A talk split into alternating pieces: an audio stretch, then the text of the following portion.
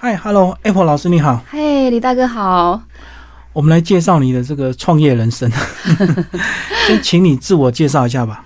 大家好，我是 Apple 老师。哎，那我是呃，二零零四年嫁到台湾，然后来台湾创业的一个从上班族到现在的美业的文秀老师。我现在在台北开一家就是呃文秀学院，有教学，有做客人，复合式美学馆在台北。好，那我们就从你二零零四年之前，在黑龙江。其实我是道地的东北人，嘿啊，然后出生在就是沈阳。东北人的特质是什么？不怕冷。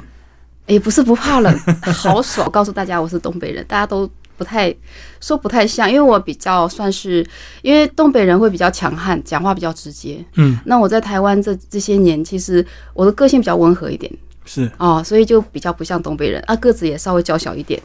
哦，人家讲东北大妞，就是高高的，块头大，然后音那个声音大这样子。对对对对。那食量会不会大？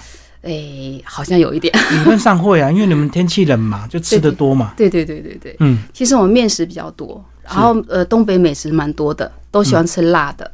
对。哦，所以你那时候才二十几岁？二十出头岁，二十二三岁来到台湾。那你要不要讲当初为什么会决定愿意来到台湾？因为这个 台湾蛮热的，我们东北很冷。缘分呐，就是为爱闯天涯。嗯，对对对对对。你那时候先过来看看吗？还是直接嫁了就来了？嗯，我应该是不知道台湾是圆的扁的都不知道，然后就嫁过来。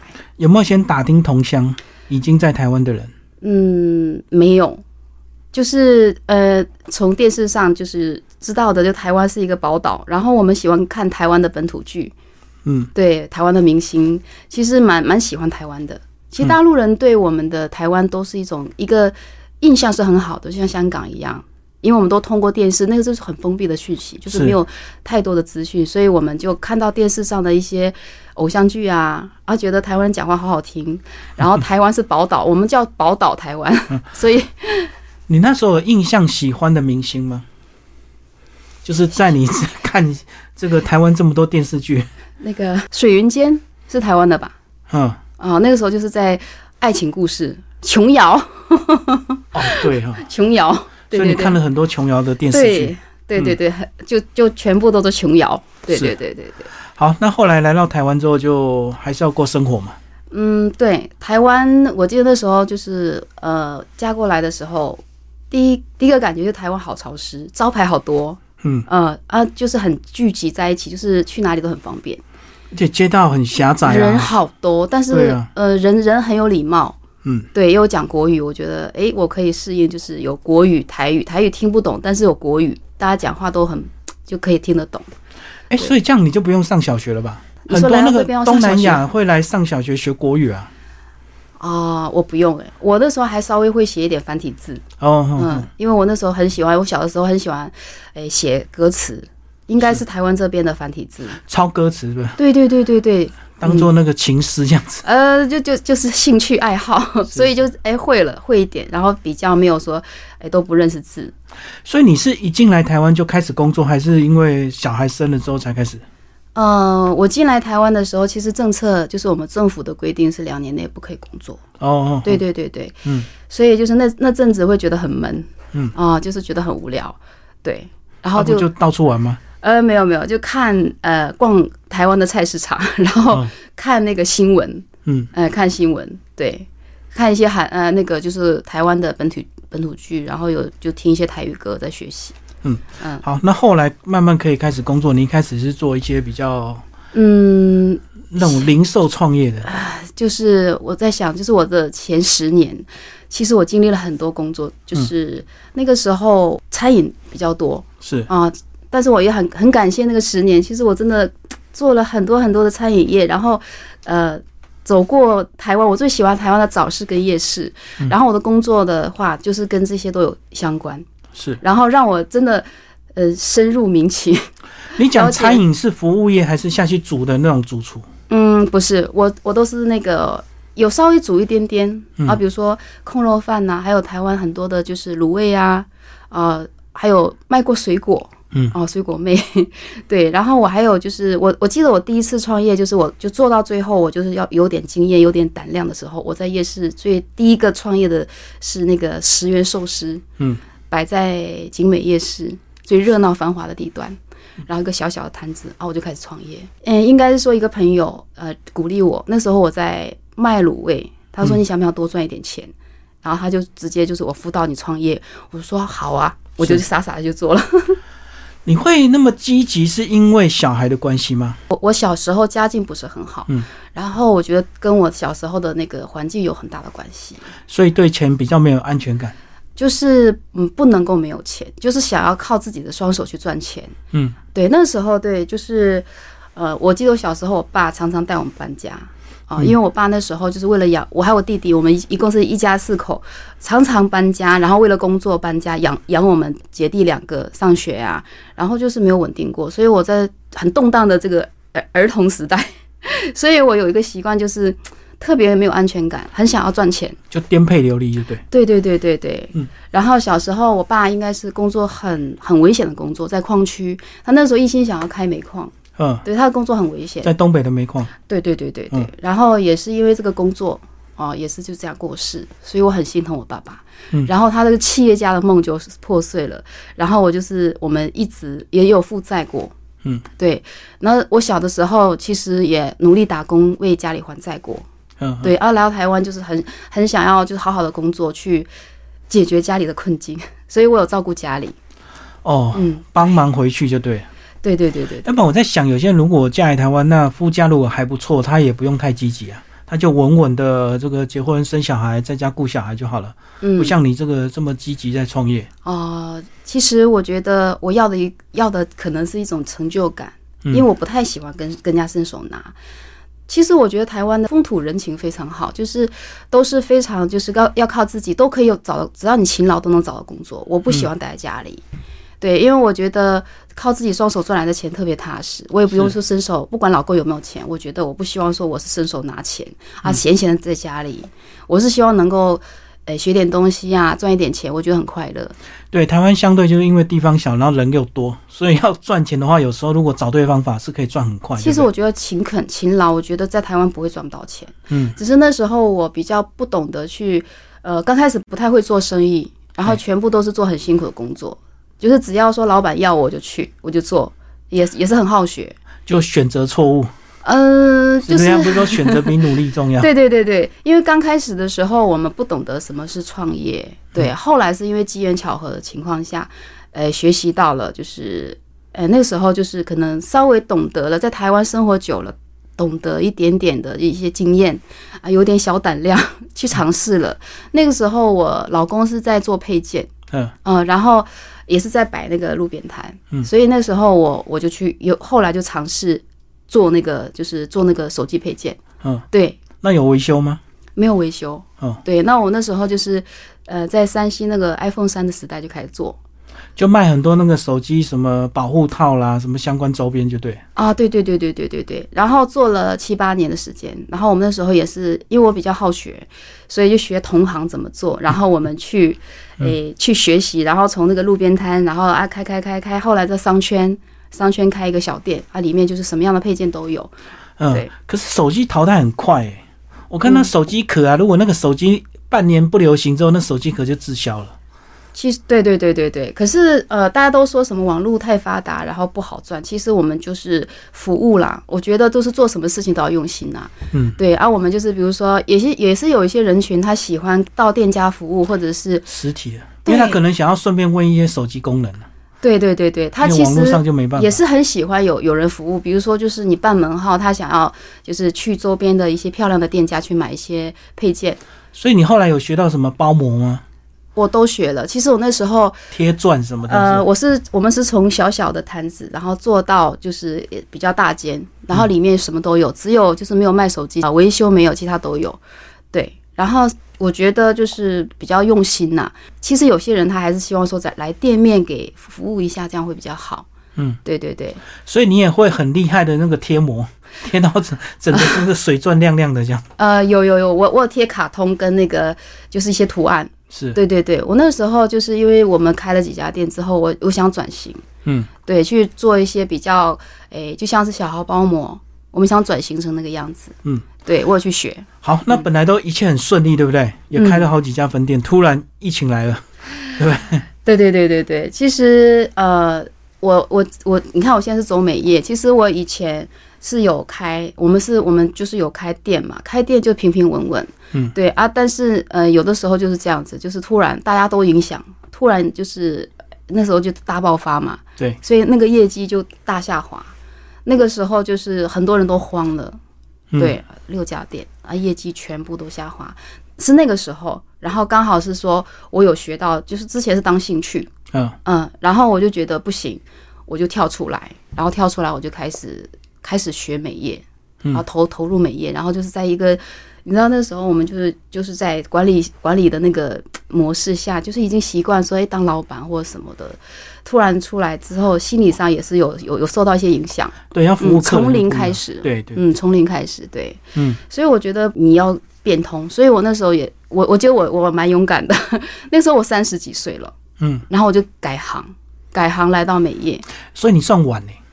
大家都说你怎么很多新住民来台湾，二十几岁就开始学美容美甲或者是这些相关的，对。不对？对对，我那时候没有接触过，呃，没有接触到这个行业，但是后来是因为呃，就是可能就是因为就是大环境的影响，我们就会想说怎么样才能够赚，就是呃转换跑道。那个时候我就是勇敢的去尝试了这个纹绣，我刚开始接触就是纹绣，所以纹绣这条路是不是就是努力的学、努力的比赛，有点经验之后就开店这样子吗？就是这样的一条路其。实我说我说真的，我那时候选的行业是高难度，嗯，因为我们纹绣毕竟是做在人家皮肤上面的，跟一般的做脸是不一样，所以它一定要有一定的基础。刚开始进入这个美业的前前两年是非常辛苦的，那嗯你要取得别人的信任。所以，呃，我我是从另外一个行业跳进来，不是说，如果说今天我们是做从事美业的一些项目，然后再加加强纹绣，那是应该是好做的。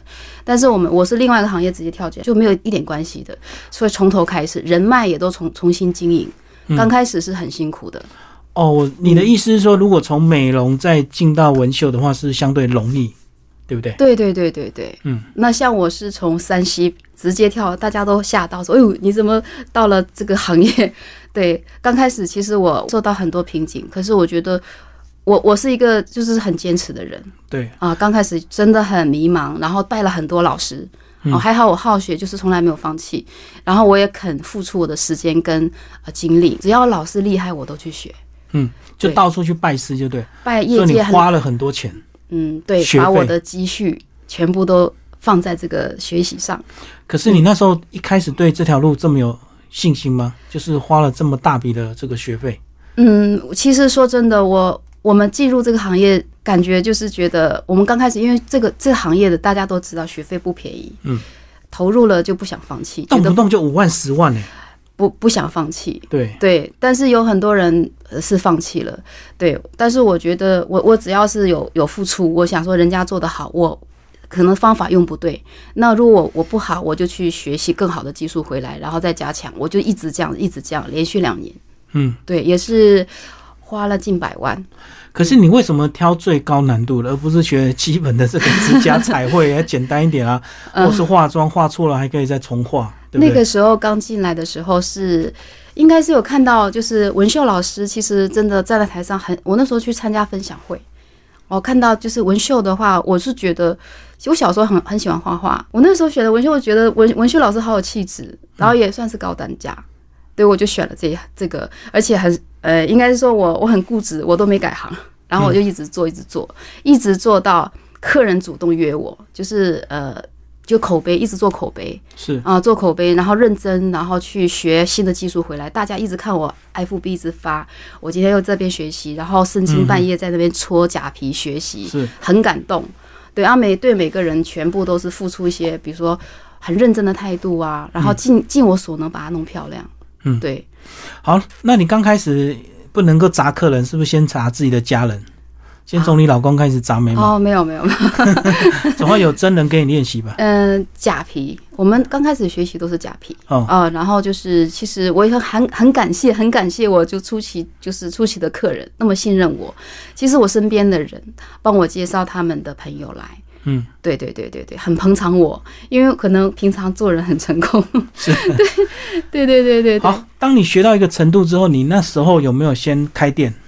呃，我刚开始的时候就是呃，从小小的工作室，到五平大，小小的，里面只够放一张床，然后就是分租的一个地方开始做。对，对，然后慢慢的，我们就是一直一直在找方法，呃比如说学习新的技术，然后呃，有一次就我记得是。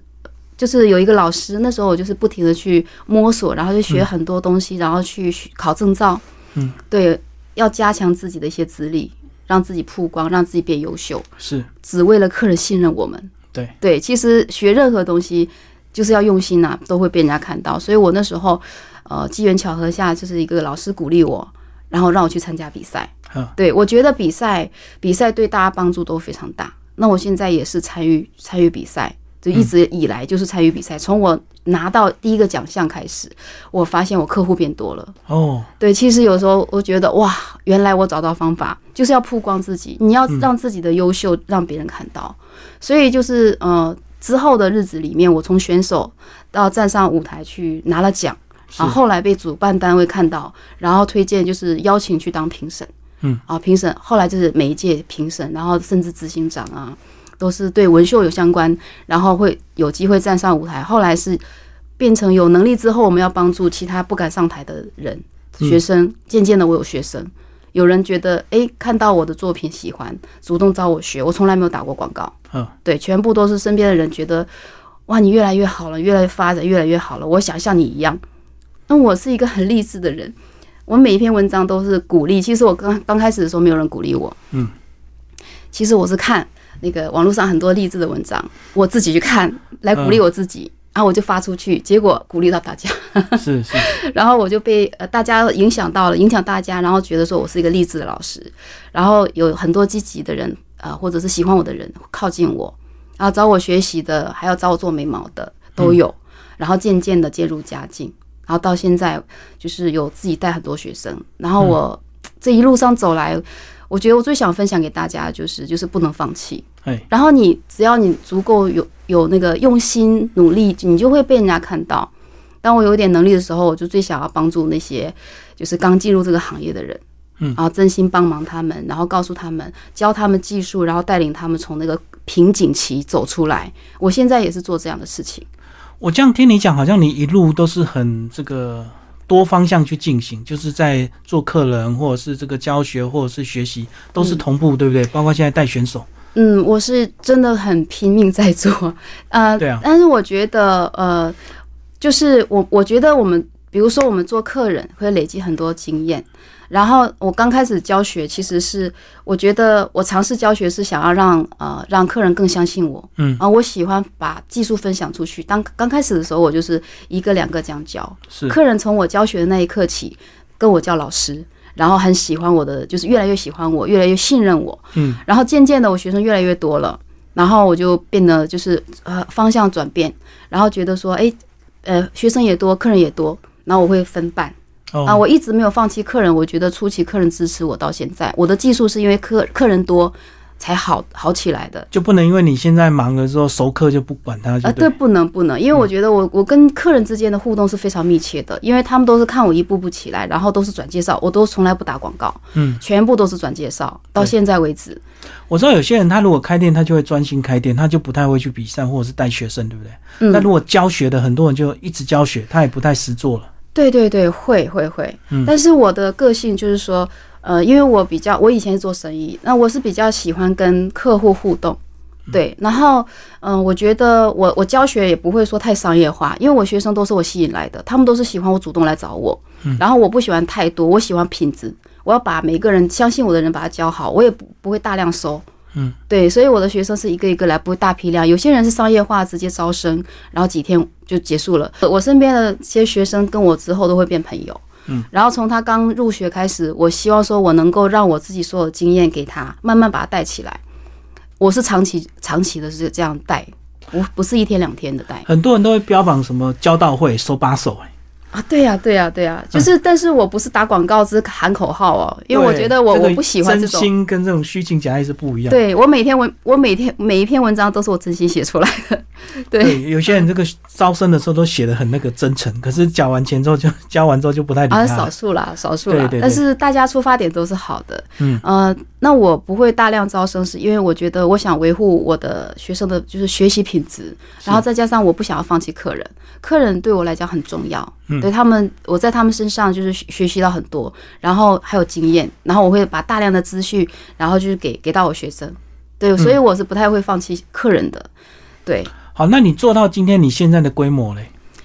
呃，规模的话，就是我们现在就是我的，我们有，我们是现在变成一个学院，嗯然后里面会有呃，当然我觉得说我们已经经过几年之后，发现自己的体力，所以我也在转型。转型的部分呢，就是可能会变成学院。学院的话，我们以后的诉求是想要就是进来的学生学完之后，想要让他们有就业的机会，所以我们会有教育，会有店家。然后我们有人才就会开店，开店的话就是我们就统一的去行销，然后把把好的技术把它培养好之后，然后落实到店家去。然后我现在手上就是有美睫老师、哦，除毛老师、美甲老师，然后各项美业的老师都会有，还有彩妆老师，美的东西，然后有检定、有比赛，我们都有相关培养。就是比如说你想考证照，我们有培养证照，就是辅导证照这一块，就是全部都有全方位的。我是因为我是学了很多，然后也考了很多证照，算是经验丰富的老师。嗯，那我们也会有跟一些就是机构啊，就是有有连线啊。我们所有我的学生进来，他想比赛，我辅导比赛；想考证照，考证照，全部都有，全部都有配套，让他就是不要说哎学了之后还要跑去外面，然后不知道怎么走，还很迷茫。那如果他很优秀的话，你就辅导他开店，有开店的合作，开店？有开店的，有嗯当讲师的。嗯啊，那我现在因为我你看，我现在带比赛有选手，有带评审团，然后也有就是讲师培训。只要优秀的学生进来学到一定程度，慢慢他要升格到讲师，因为他们也会有自己的规划，所以我会给他意见。如果说他想要留在我身边也都可以。嗯，然后你出去，我也是把就是功夫交给他是哦，让他变成讲师或者开店的店家都可以。帮我们男生发声一下，有没有男生想学？他不太好意思，太害羞，都男生啊、全部都是女学员我。我我我我这样讲好了，嗯男生很缺 缺乏，因为呃，像台湾的话，男生的呃物美老师很少。嗯，对，那就是业界有几位啊，就是其实我蛮喜欢的老师，他们也都是很有才华。那在业界，他就是众多美女中间的才子，嗯是非常非常好的前景。所以男生一定是要进来美业的。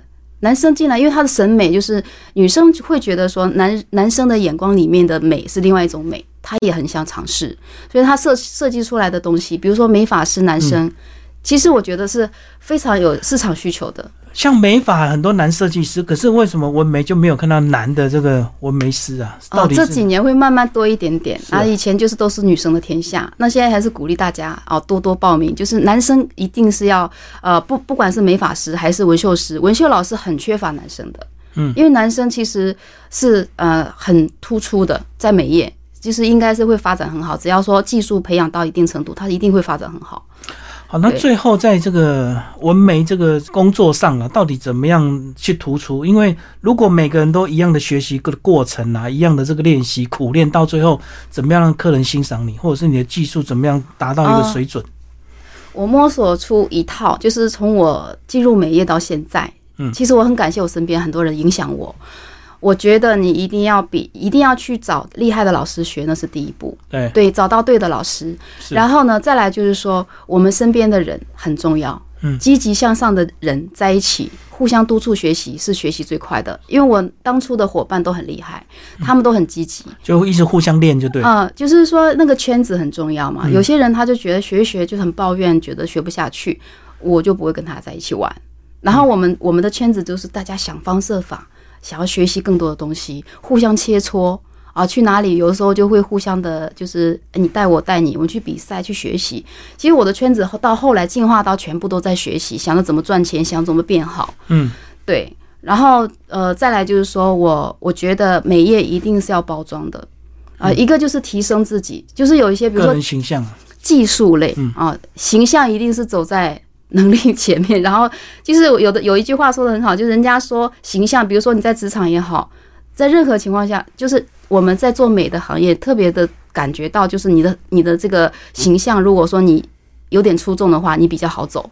就自己的穿着打扮要先穿着打扮一定先要求，不然你怎么会帮人家变美？就自己的眉毛要先弄好，要不然眉毛很丑，怎么让对对对？对对，所以我觉得，呃，技术要好，然后会要会穿着穿着打扮，自己的就是外在内在都要好，嗯然后再来就是要曝光自己，努力的去考一些资历，或者是主动去比赛，对不对？比赛一定要。嗯比赛其实我觉得我就是比赛出名的。对，所以我现在我跟我的学生宣导，大家如果想比赛不敢，我都去。我现在就是每个月都会开冲刺班，嗯，辅导他们考检定、考比赛，然后他们也是刚开始都很很害怕。那我的其实我下面小小老师他刚开始都害怕，可是我跟了我两年之后，现在主动现在已经主动去比赛，变成评审回来教我的学生。嗯嗯，然后大家都看到他的哎成就，说哇，真的好厉害，然后他会影响身边的人，对，所以我觉得这个过程真的是很有成就感，所以我很呃，我就是一直很想要鼓励大家，一定要就是让自己变得更好，然后用自己的能量呃力量，然后去感染身边的人变好，嗯，对，是一个好的圈子，好的循环。这个比赛的层次也有分所谓的这个学生组、社会组跟职业组吗？呃，像你们有职业跟职业会不会比？会啊会啊，其实你看美甲、美睫、纹绣，嗯还有彩妆、整体造型，其实什么都可以比。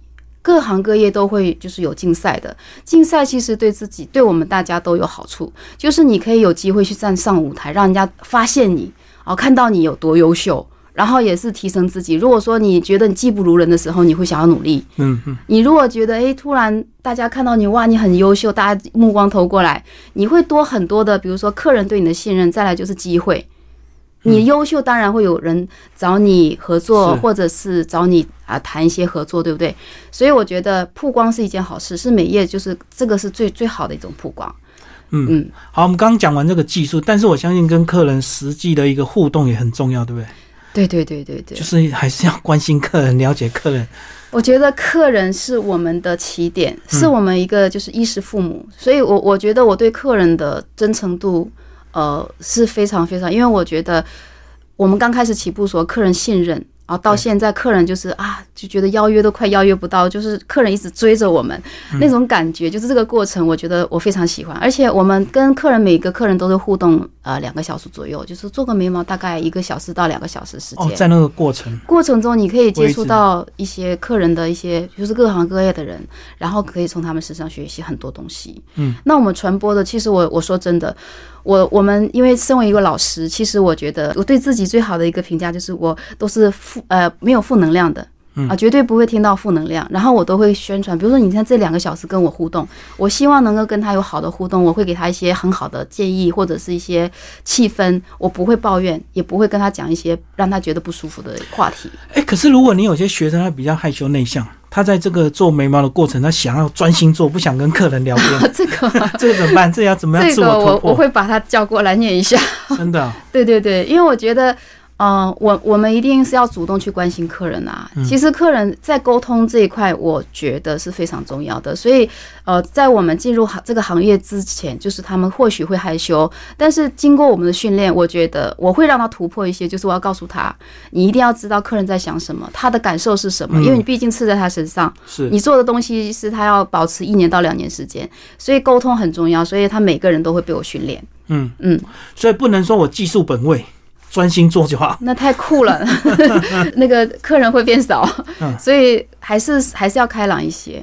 嗯，不过这样讲哦，这个还好有疫情对你帮助很大，不然你到现在可能还是手机店老板娘，对不对？你就不会走美学这条路，哦，这个就是各就是有开更多分各有店这样子。对各有各的好。其实那个那段时间我蛮有成就感，从一个路边摊变成六家店，我管理六家店的店长。嗯，其实这个东西是一步一步成长。我从前就是一个普普通通、普普通通的一个就是女孩子，嫁到一个陌生的国度，嗯，什么都不会啊。那就是我觉得，我我觉得啦，比如说二十几岁，我常常跟我身边人聊，二十八岁以前，我们可以就是各方面去工作，去吸取一些经验。然后我们到了一定的程度，我们就是要自己想着要怎么创业，不然就太晚。就要自己整合自己啊。对，对就是年纪到了会有更大的企图心，那我就会有有些人还在打工的时候，我跟他聊到天，我就会鼓励他，就不能一个再用打工的心态，或者是用自己的劳力去赚钱。因为将来你会成家，你会立业，所以你要养家，所以我就会，因为我小的时候的经验就是，我我我很怕没钱。我是希望说，因为我爸爸那那个年代是很辛苦的，然后也导致我们那时候小时候很辛苦，所以我是希望说，我们这个我们这一代年轻人啊，脑袋灵活一点，嗯多赚一点钱，让你的下一代，就是你的小孩，能够过上好的生活，可以照顾家人。你在做的过程也是给小孩身教，对不对？给他榜样，看到妈我小妈改变。孩现在也知道说我们家有店，然后妈妈是老师，然后将来他们想做什么，其实应该是很大的影响。对，对对对对也会影响到他们学习跟向上的一个力量。对对对对对，嗯，要好，今天非常谢谢我们 Apple 老师，谢谢。好，谢谢主持人。